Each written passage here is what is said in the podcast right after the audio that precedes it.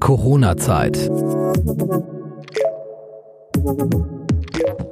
Deutschland bleibt zu Hause. Die Corona-Zeit bringt nicht nur Veränderungen für viele Menschen, für manche ist sie eine echte Gefahr. Das gilt gerade für die, die an Vorerkrankungen leiden, denn sie müssen sich besonders schützen. Und das betrifft nicht nur alte Menschen. Mein Gast heute ist eine Frau, die schon jung an Krebs erkrankt ist. Sie leidet heute noch an den Folgen der Chemotherapie. Und eine vollständige Heilung wird es für sie wahrscheinlich nicht mehr geben. Mein Name ist Steffi. Herzlich willkommen zur Corona-Zeit und ganz herzlich willkommen, liebe Uscha, in München. Hallo Steffi, herzlichen Dank erstmal, dass ich jetzt hier ähm, was sagen darf. Ja, freut mich, dass du mitmachst. Uscha, wie geht's dir? Mir geht es sehr gut. Das ähm, klingt jetzt wahrscheinlich ein bisschen seltsam äh, unter diesen Bedingungen, aber ich kann nichts anderes jetzt gerade aktuell von mir behaupten. Ist doch super. Uscha, du lebst in München. Bayern war früh betroffen. Nicht weit davon entfernt gab es die ersten Corona-Fälle in Deutschland. Wie sehr hat sich denn dein Alltag seither verändert? Ähm, ja, also was wirklich einschneidend oder gravierend für mich persönlich war, ich bin also in einer administrativen Tätigkeit beschäftigt ähm, und war sozusagen im Office, also Großraumbüro. Und die Firma, muss ich dazu sagen, war da ja sehr weitsichtig und hat da gleich äh, Leuten, also den Menschen angeordnet, die gefährdet sind, dass sie Homeoffice machen können. Und das war schon ziemlich am Anfang, bevor überhaupt jetzt irgendwie äh, eine Ausgangsbeschränkung kam, ähm, dass sie da schon Rücksicht drauf genommen haben. Und das heißt, seit wann bist du im Homeoffice? Ich bin jetzt durchgehend jetzt äh, seit fünf Wochen im Homeoffice. Das heißt, ab Montag geht die sechste Woche los. Und fällt dir schon die Decke auf den Kopf oder kommst du ganz gut klar? Also ich komme mit Homeoffice sehr gut klar. Ich hätte das gar nicht äh, gedacht, dass das so gut funktioniert. Man muss dazu auch sagen, ich hatte noch nie äh, diese Gelegenheit oder die Möglichkeit gehabt, im Homeoffice zu arbeiten, weil ich äh, vom Werdegang her Krankenschwester bin. Mhm. Und das heißt, ähm, meine Tätigkeit war eigentlich immer am Menschen direkt draußen, sei es jetzt in der Klinik, in, im OP oder in einer Praxis. Und äh, daher gab es für mich diese Option gar nicht im Homeoffice zu arbeiten oder am Rechner zu arbeiten. Mhm. Und das ist und, äh, jetzt möglich? Ja, und das ist jetzt möglich. Und ähm, ich muss auch ganz ehrlich sagen, am Anfang war es wirklich ein bisschen schwierig. Äh, ich glaube, das war so waren so ein, zwei Wochen, wo ich so ein bisschen Schwierigkeiten hatte, vielleicht waren es auch drei Wochen, ähm, wo ich mich erstmal so ein bisschen in dieses ganze System einfinden musste. Also äh, dass man so eine Struktur hat und dass man alleine vor sich hin arbeitet, ohne jetzt irgendwie einen Austausch mit, mit seinen Kollegen zu haben oder wenn man mit irgendeiner Aufgabe nicht klarkam, dass man ja schnell seine Nachbarin fragen konnte, hey, äh, wie geht das nochmal oder kannst du mir da weiterhelfen? Diese spontanen, schnellen Kommunikationen gibt es ja so jetzt nicht im Homeoffice. Mhm. Das war so ein bisschen schwierig und was für mich auch ein bisschen schwierig war, ähm, ich hatte auch so ein bisschen das Gefühl, dass ich eigentlich noch mehr arbeite als vorher. Mhm. Ähm, weil man ist weniger abgelenkt. Ähm, man kann wirklich, das ist auf der einen Seite ist es gut, weil man kann dann wirklich zügig, äh, schnell, konzentriert äh, arbeiten, aber man arbeitet einfach mehr am Stück. Und äh, wenn ich dann irgendwie Pausen einlege, hatte ich gleich irgendwie schlechtes Gewissen, ob das jetzt in Ordnung ist, eine Pause zu machen. Mhm. Ähm, und ob ich jetzt wirklich mal kurz in die Küche gehen darf und mir ähm, den Was Wasserkocher mal ein anstellen darf, um mir einen Tee zu machen oder äh, also das waren so komische Gedanken, die ich jetzt erstmal hatte und womit ich erstmal für mich persönlich klarkommen musste. Und wie hast du das für dich gelöst? Ähm, naja, also es hat mich immer beschäftigt und ich habe mich nicht gut gefühlt dabei, aber jetzt so nach drei Wochen äh, habe ich das Gefühl, ähm, dass ich mich an diese Situation gew also gewöhnt habe und dass es völlig in Ordnung ist, äh, sich auch mal einen Tee zu machen und auch mal ganz kurz äh, auf den Balkon rauszugehen, mal in die Ferne zu blicken, ein bisschen Luft zu schnappen. äh, einfach mal seine Gedanken schweifen zu lassen und dann sich wieder an den Schreibtisch zu setzen. Das kriege ich jetzt ganz gut hin. Mhm. Du hattest ja gesagt, dass du ähm, vorher halt direkt am Menschen gearbeitet hast und man hört ja jetzt durch, dass du quasi auch einen Job gewechselt hast, eben nicht mehr mit Patienten zu tun hast, sondern jetzt quasi eher kaufmännisch arbeitest, richtig? Also am Computer? Genau, also administrative Aufgaben, genau. Jetzt ist es ja so, wir haben es ja angesprochen, du äh, hast eine Vorerkrankung, du bist ähm, sehr gefährdet, was jetzt Corona betrifft. Wie schützt du dich denn? Ähm, also bei so alltäglichen Sachen ist es so, dass ich tatsächlich, wenn ich einkaufen gehe, einen Mundschutz trage. Mhm. Ähm, das habe ich eigentlich von Anfang an gemacht. Äh, Handschuhe äh, trage und wenn ich dann aus dem Einkaufscenter oder aus dem Laden rausgehe, dass ich dann die Handschuhe dann halt wegschmeiße. Ich habe auch immer ein Desinfektionsmittel dabei. Das heißt, auch wenn ich mal keine Handschuhe dabei habe, dass ich dann danach meine Hände zumindest gleich wieder desinfizieren kann. Ähm, ansonsten halte ich halt Abstand. Ähm, ich fahre nicht mehr mit den öffentlichen Verkehrsmitteln. Also das sind jetzt eigentlich so Sachen, worauf ich jetzt in meinem Alltag achte. Ansonsten bin ich ja zu Hause. Ähm, ich habe auch das große Glück, dass ich direkt an einem Park wohne. Das heißt, ich kann dann wirklich, äh, wenn ich mich ein bisschen entspannen will, einfach dann in den Park gehen und dieser Park ist auch relativ leer, mhm. Oder man kann sich zumindest, wenn so Stoßzeiten sind, ich sage jetzt mal abends, wenn alle Leute so nach Hause kommen oder von ihrem Homeoffice dann rausgehen und äh, bisschen sich die Füße vertreten wollen, dass man sich auch sehr gut aus dem Weg gehen kann. Du sagst, du gehst noch selber einkaufen. Es gibt Leute mit Vorerkrankungen, die sagen, das ist mir jetzt zu riskant, mich generell irgendwie unter Leute trotzdem zu mischen. Also da, da sind ja einfach Gefahren auch für dich in einem Supermarkt drin und nutzen eine Nachbarschaftshilfe. Wie ist das für dich? Kam das für dich gar nicht in Frage? Also da ich sehr fit bin ähm, und meines Erachtens auch vorsichtig, war das jetzt für mich nicht unbedingt eine Option gewesen. Mhm. Also ich kann das verstehen, wenn, wenn Leute da Bedenken haben und vielleicht da irgendwie Hilfe in Anspruch nehmen möchten, finde ich eine gute Sache, dass man sich nicht vielleicht unnötig irgendwelchen Risiken sich aussetzt. Mhm. Aber ich habe da jetzt, äh, wenn ich ganz ehrlich bin, keine Angst. Würdest du sagen, das gibt dir mehr Sicherheit als Leute, die keine Ahnung haben von medizinischen Fragen? Mm, ich denke ein Stück weit sicherlich, ähm, weil das ist ja diese unsichtbare Gefahr, die irgendwie in der Luft äh, sich bewegt und äh, man nicht weiß, ja, ist man jetzt gerade in so einer Gefahrenwolke gerade drin oder läuft da gerade rein? Ähm, wie gesagt, wenn man natürlich ein bisschen Distanz hält und äh, ich persönlich mit Mundschutz rausgehe und versuche da diesen Gefahren aus dem Weg zu gehen, bin ich wahrscheinlich da jetzt weniger ängstlich, ja. Ja, du sprichst gerade den Mundschutz an äh, und hast auch gesagt, dass du den schon von Anfang an, also schon sehr früh benutzt hast. Hast du mhm. denn so eine selbstgemachte Maske oder hast du wirklich eine Maske oder einen Mundschutz, Mund-Nasenschutz, der dich auch schützt?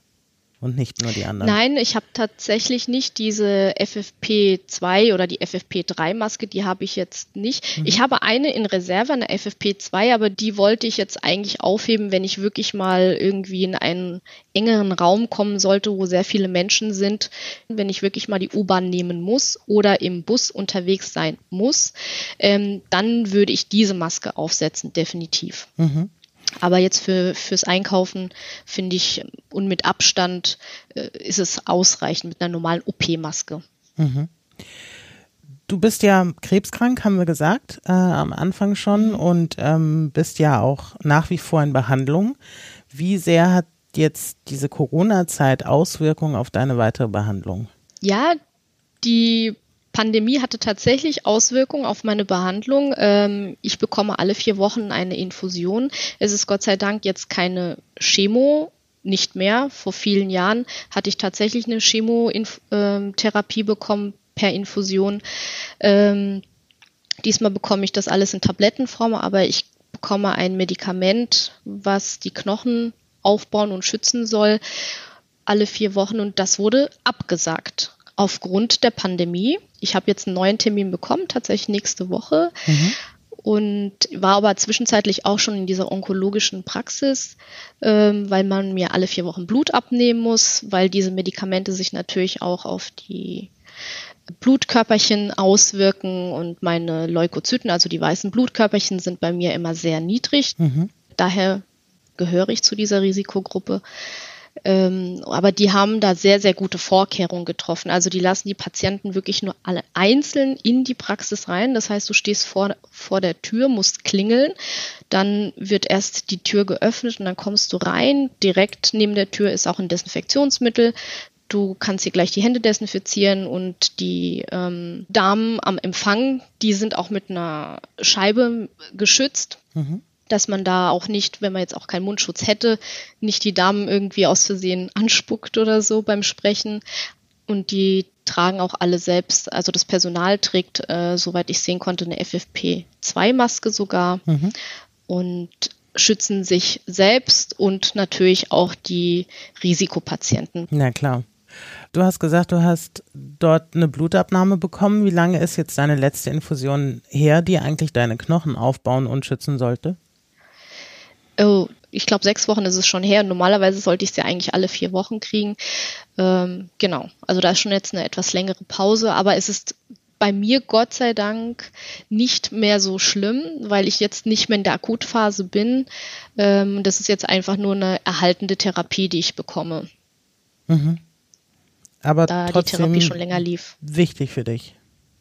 Ja, die ist wichtig und ähm, die werde ich so wie es momentan aussieht, eigentlich auch mein Leben lang wohl bekommen, mhm. damit die Knochen bei mir halt einfach weiterhin geschützt sind.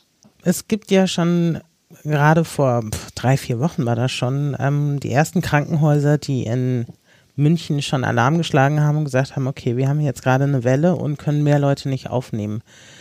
Andererseits gibt es Krankenhäuser, die melden jetzt Kurzarbeit an, weil sie die ganzen OPs absagen und sich auf Covid-19-Patienten fokussieren und die kommen jetzt nicht rein. Was ist deine Meinung dazu, zu dieser ganzen Struktur, Umstrukturierung in Krankenhäusern? Grundsätzlich finde ich diese Umstrukturierung gut, mhm. weil wir alle nicht wussten zu dem Zeitpunkt, in welche Richtung sich diese Pandemie entwickelt mhm. und wie viele Menschen tatsächlich äh, infiziert sind und vielleicht auch infiziert haben. Und das ist ja so eine Sache, weil wenn man es nicht testet, weiß man es nicht. Und mhm. ähm, das war ja alles noch so in dieser Entwicklung. Ähm, und da finde ich, haben sie es eigentlich schon richtig gemacht, dass sie sich wirklich auf dieses auf ein Worst-Case-Szenario sich vorbereitet haben oder sich teilweise auch noch vorbereiten. Flatten the Curve ist ja erstmal aufgegangen, die Theorie. Mhm. Würdest du trotzdem jetzt dabei bleiben oder sagen, also bevor die ersten Krankenhäuser jetzt Kurzarbeit anmelden, sollten sie doch hier und da doch mal eine Operation durchführen, weil es gibt ja Reserven auf Intensivstationen. Ja, ähm, ich denke, da kommt jetzt langsam auch eine Lockerung rein, dass man da vielleicht auch so ein bisschen priorisiert und schaut, welche OPs sind jetzt schon wichtig, die man jetzt ähm, zeitnah jetzt machen könnte, natürlich unter ganz bestimmten Schutzmaßnahmen. Es ist ein schwieriges Thema, weil im Krankenhaus laufen halt wirklich viele Menschen rum, angefangen vom Personal bis Patienten bis Besucher, mhm. äh, wo kann man kontrollieren und wo hört die Kontrolle auf, ja, und wo sind Schlupflöcher, sage ich mal. Es ist schwierig. Also, aber ich denke, so eine stückweise Lockerung ich meine, das ist ja jetzt bei mir ja auch der Fall, dass äh, Patienten jetzt langsam wieder einbestellt werden und, und dass man mit der Therapie langsam anfängt und vielleicht nicht, dass zu viele Patienten auf einen Schlag in einem kleinen Raum sich befinden. Wenn man so Sachen natürlich ein bisschen bedenkt und auch so konzipiert, denke ich, ist es schon möglich mhm. und fände ich auch gut. Was belastet dich denn besonders in der aktuellen Zeit? Ähm, eigentlich belastet mich momentan nicht viel oder irgendwas Besonderes. Ich wundere mich manchmal einfach nur, wenn ich irgendwelche jungen Leute sehe, die sehr lapidar mit der ganzen Sache umgehen und wenn sie sich sehen, dass sie sich dann wirklich mit Shake Hands und Umarmung begrüßen, wo ich dann wirklich denke, mm, also die Information ist bei euch entweder nicht angekommen oder ihr macht das absichtlich, um ich weiß nicht, ob das eine Provokation ist oder ob denen das einfach egal ist, nur weil sie denken, mir kann nie kann nichts passieren, mir wird nie was passieren. Also das ist, was mir eher so ein bisschen Sorge bereitet, dass die Leute ja einfach die Ernsthaftigkeit dieser Situation nicht so richtig begriffen haben. Mhm. Und ich dann immer wieder Leute sehe, die damit sehr, sehr locker umgehen und meistens junge Menschen, ähm, die dann nach Hause gehen und vielleicht ihre Eltern oder ich weiß nicht, wie viel Familienmitglieder da sind, sie dann vielleicht womöglich anstecken und sie wiederum andere anstecken könnten. Ja, und das ist, wo ich denke, das ist bei manchen noch nicht angekommen. Das ist Nach wie vor nicht. Obwohl es so viele ja. Wochen jetzt schon im Gespräch ist, ne? Ja. Meine Frage bezüglich einer Belastung äh, zielt ja auch so in die Richtung, gibt es irgendwas, was du besonders vermisst, äh, worauf du jetzt aktuell verzichten musst? Was ich treffen mit Freunden, essen gehen, gibt es irgendwas, wo du sagst, Mensch, das habe ich jetzt so lange nicht mehr gemacht, das fehlt mir jetzt? Ja, tatsächlich essen gehen, ähm, das ist schon eigentlich eine schöne Sache. Äh, vor allem, wenn man sich dann natürlich mit Freunden verabredet und dann zusammen irgendwie was essen oder trinken geht, vermisse ich schon, aber jetzt nicht so gravierend, dass ich sage, oh, ich fühle mich jetzt total schlecht, weil das jetzt nicht möglich ist. Mhm. Ähm, weil ich finde, man entdeckt andere Sachen, ja. Ähm, Zum Beispiel? Also was ich persönlich für mich jetzt so festgestellt habe, ist einfach, dass ich mehr Lebenszeit habe. Ja, das, ähm, weil ich jetzt zum Beispiel die Fahrtzeit nicht mehr zur Arbeit habe, mhm. die kann ich mir jetzt sparen und mit der Zeit ähm, oder ich nutze diese Zeit dann eher für einen schönen halbstündigen Spaziergang, äh, zum Beispiel morgens, bevor ich mit der Arbeit starte. Mhm. Dazu muss ich auch sagen, habe ich einen Leihhund mhm. und der hilft mir da auch äh, sehr, sehr gut über diese Zeit und auch über meine Erkrankung, sage ich mhm. mal, äh, weil er mich sehr gut ablenkt und er zwingt mich dann auch wirklich dazu, auch wenn ich mal vielleicht nicht so viel Lust habe oder wenn es vom Wetter jetzt nicht so verlockend ist, dass man dann trotzdem rausgeht. Kannst du kurz zwei Sätze zu dem äh, Hund sagen? Wie bist du an den Hund rangekommen? Leihhund ähm, heißt, er gehört nicht dir wahrscheinlich? Nein, er gehört nicht mir. Äh, man könnte auch sagen, das ist so ein bisschen eine Art Dog-Sharing. Sehr schön. ähm, also der Hund gehört einer ganz lieben Freundin von mir und wir haben uns irgendwie auch über eine App kennengelernt, nebenan.de. Mhm äh, wo man sich äh, untereinander so in der Nachbarschaft helfen kann. Und mhm. da habe ich sie kennengelernt und äh, ja, und dann halt auch den Hund kennengelernt. Und äh, er ist halt einfach ein ganz, ganz lieber äh, und sehr ja, ruhiger Hund und so konnte ich jetzt so ein bisschen, sage ich mal, meinen Kindheitstraum erfüllen. Mhm. Genau, ich habe mir als Kind immer einen Hund gewünscht. Leider ging es halt nicht und jetzt kann ich mir endlich meinen Kindheitstraum so ein bisschen erfüllen, indem ich jetzt diesen Leihhund habe und mit ihm halt spazieren gehen kann und der auch wenn ich halt Zeit habe zu Hause, dass er dann auch mal bei mir ist. Du hast also gesagt, er hat dir auch durch die Krankheit geholfen. Wie lange hast du diesen Dog-Sharing-Modus schon? Diesen Dog-Sharing-Modus habe ich jetzt eigentlich schon seit einem Jahr. Mhm. Tatsächlich seit einem Jahr, genau, weil letztes Jahr kam ja, also du hattest es ja am Anfang erwähnt, äh, meine Erkrankung und ich hatte vor sechs, sieben Jahren das erste Mal kam die Diagnose mit dem Krebs und äh, ich war zwei Jahre damals in Behandlung, wie gesagt mit Chemotherapie und allem und ähm, hat auch alles gut funktioniert und ich war über den Berg und jetzt hatte ich eigentlich fünf, sechs Jahre Ruhe gehabt und hatte aber so seit anderthalb Jahren ein bisschen mehr Schmerzen gehabt, war auch deswegen immer wieder beim Arzt und habe auch gesagt, dass es halt irgendwie dass da irgendwas nicht stimmt und er hat nur gemeint, das gehört sich so und hat das nicht so wirklich ernst genommen. Und letztes Jahr kam wirklich dann so ein Zusammenbruch. Also ich habe einen ganz massiven Hexenschuss bekommen und mhm. bin wirklich von einem Arzt zum anderen gerannt und keiner hat es festgestellt, um ehrlich zu sein. Und nur meine wirklich liebe Hausärztin, die mal über den Tellerrand geschaut hat, hat dann entsprechende Untersuchungen veranlasst, hat gesagt, wir müssen da jetzt mal genauer schauen und dann kam halt die Diagnose, dass ich jetzt äh, halt mehrere Metastasen habe, dass halt mehrere Organe jetzt äh, schon befallen sind mhm. und dann ging es halt darum, dass man dann die entsprechende Therapie findet. Und zu dieser Zeit habe ich halt diese nette, liebe Freundin, die ich da über nebenan.de kennengelernt habe, wir haben uns da ein bisschen intensiver auch unterhalten und da habe ich so zur Anfangsphase nur gemeint, du, wenn du irgendwie jemanden brauchst, der mit dem Hund mal rausgeht, ein Gassi gehen oder so, dann kann ich das gerne übernehmen. Und sie war auch sehr, sehr froh, äh, weil sie auch relativ viel zu tun hat. Und es war in dem Moment wirklich eine Win-Win-Situation für alle gewesen. Mhm. Und ich war sehr, sehr viel mit dem Hund unterwegs. Und ich glaube, ich hätte diese Anfangsphase letztes Jahr, als diese Diagnose kam, mit dieser kleinen Nebenbemerkung von den Ärzten an mich, äh, sie wissen ja, dass diese Krankheit nicht mehr heilbar ist und dass sie jetzt eine palliative Therapie bekommen und äh, wo man ja dann erstmal schluckt als mhm. Patient.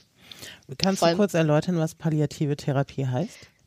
Also palliativ viele Leute assoziieren ja mit Palliativ eigentlich eine Palliativstation ähm, oder ein Palliativhaus, wo eigentlich krebskranke Menschen hinkommen, wo sie genau wissen, dass man von der Therapie her nichts mehr machen kann. Also sie sind austherapiert. Mhm. Es gibt keine weiteren Therapiemöglichkeiten mehr aktuell dann auf dem Markt, was für den Patienten noch hilfreich wäre.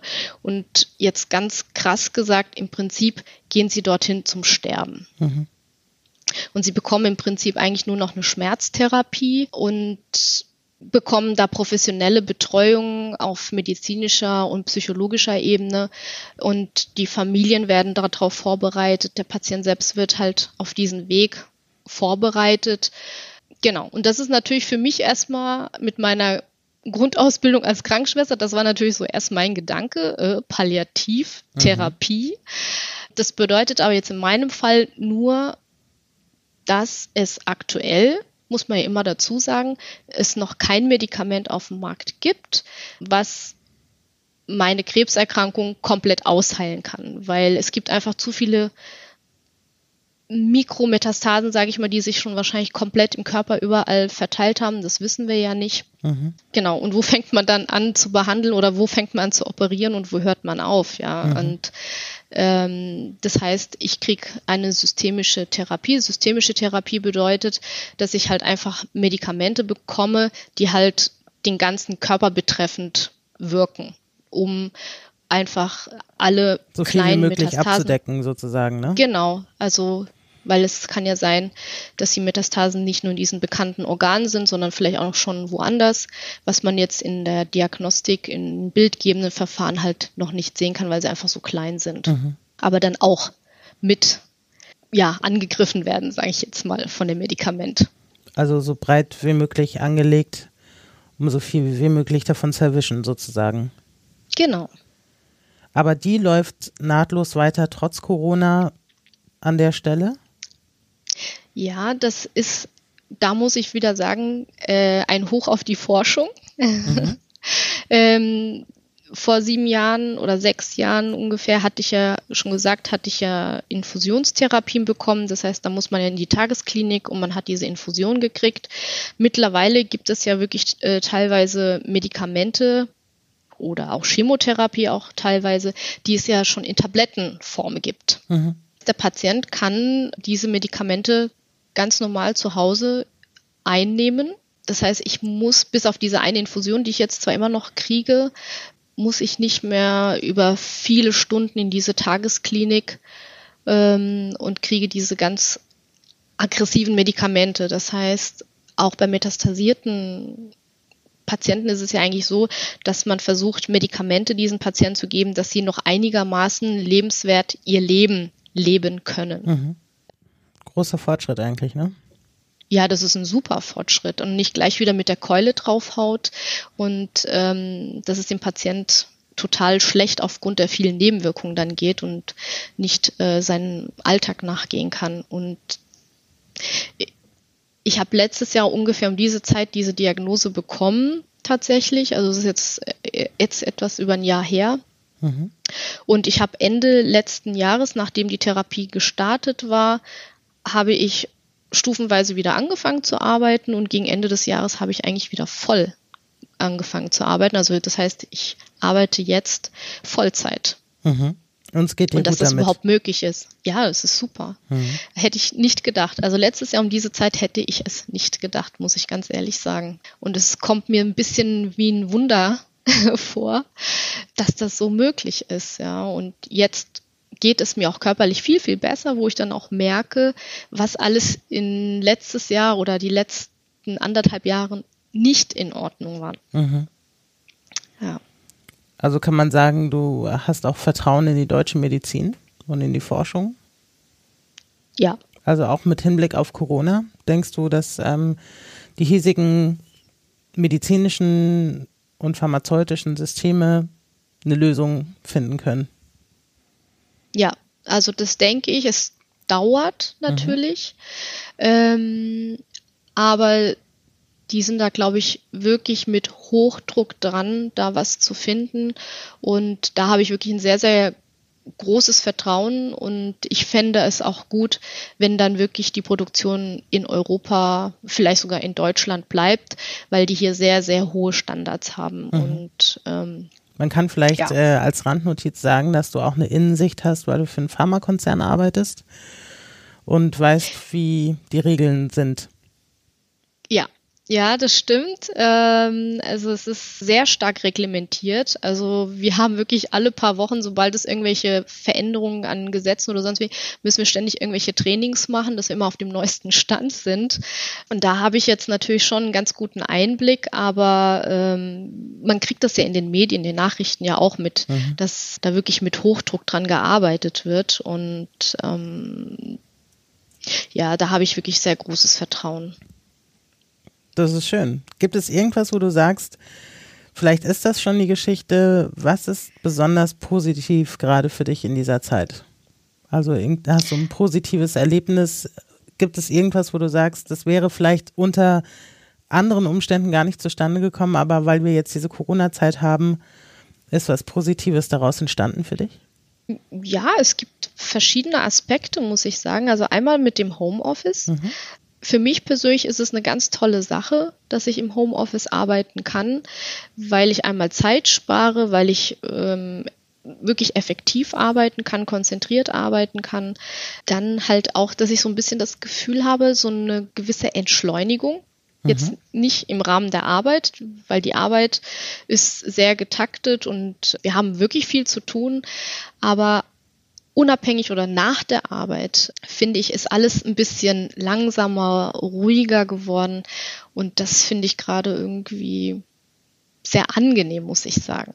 Auch wenn ich jetzt einkaufen gehe, tatsächlich ist es bei uns so, dass diese ganzen Geschäfte relativ leer sind. Also man kann sich wunderbar aus dem Weg gehen.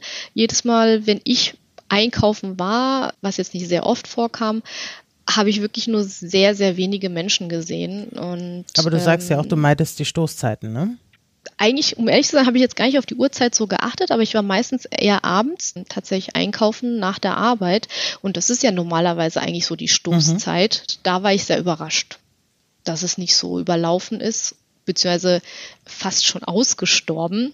Zumindest hier äh, in, der, in der Gegend, wo ich jetzt bin. Mhm das war ganz angenehm. Also fand ich auch sehr angenehm. Bist du denn zufrieden mit äh, der Art und Weise, wie politischerseits, also Bundesregierung im Allgemeinen, Bayern, Herr Söder im Besonderen mit der Situation umgeht, mit den Maßnahmen, die sie beschließen? Findest du das in Ordnung? Ich finde das in Ordnung. Also ich bin da absolut d'accord mit den ähm, Regelungen.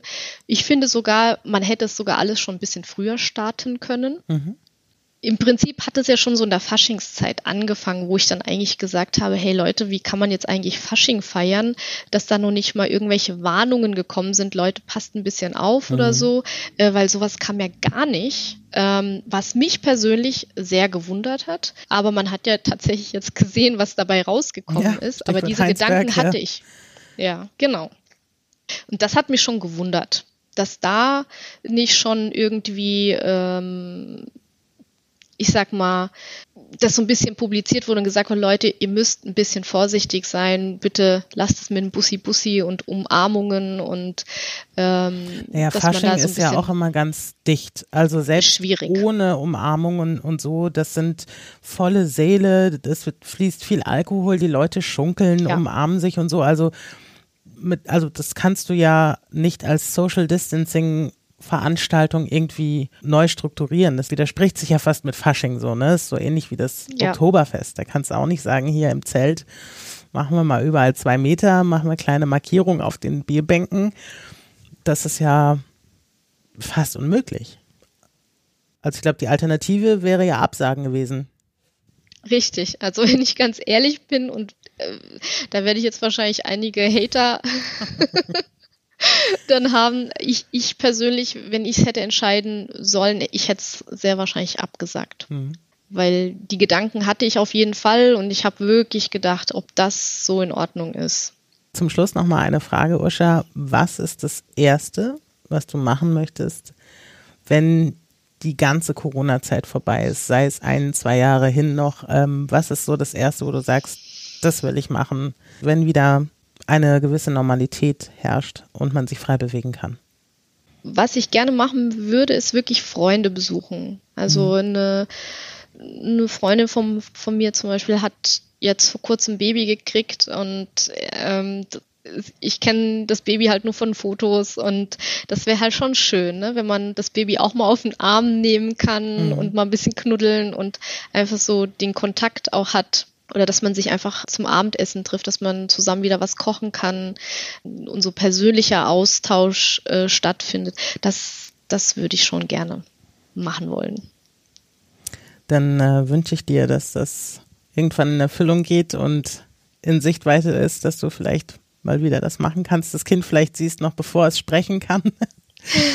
Auf jeden Fall herzlichen Dank, dass du mitgemacht hast. Ähm, vielen Dank für deine offenen Worte. Ich wünsche dir alles, alles Gute. Vielen Dank, Steffi. Ähm, und danke, dass ich hier diesen Raum haben durfte, euch ein bisschen was zu erzählen. Und dir auch alles Gute. Danke dir. Und wenn ihr mitmachen wollt, könnt ihr uns gerne eine E-Mail schicken an post.coronazeit.de. Mein Kollege Christoph oder ich werden euch zurückrufen und dann nehmen wir das Gespräch mit euch auf. Corona-Zeit. Deutschland bleibt zu Hause.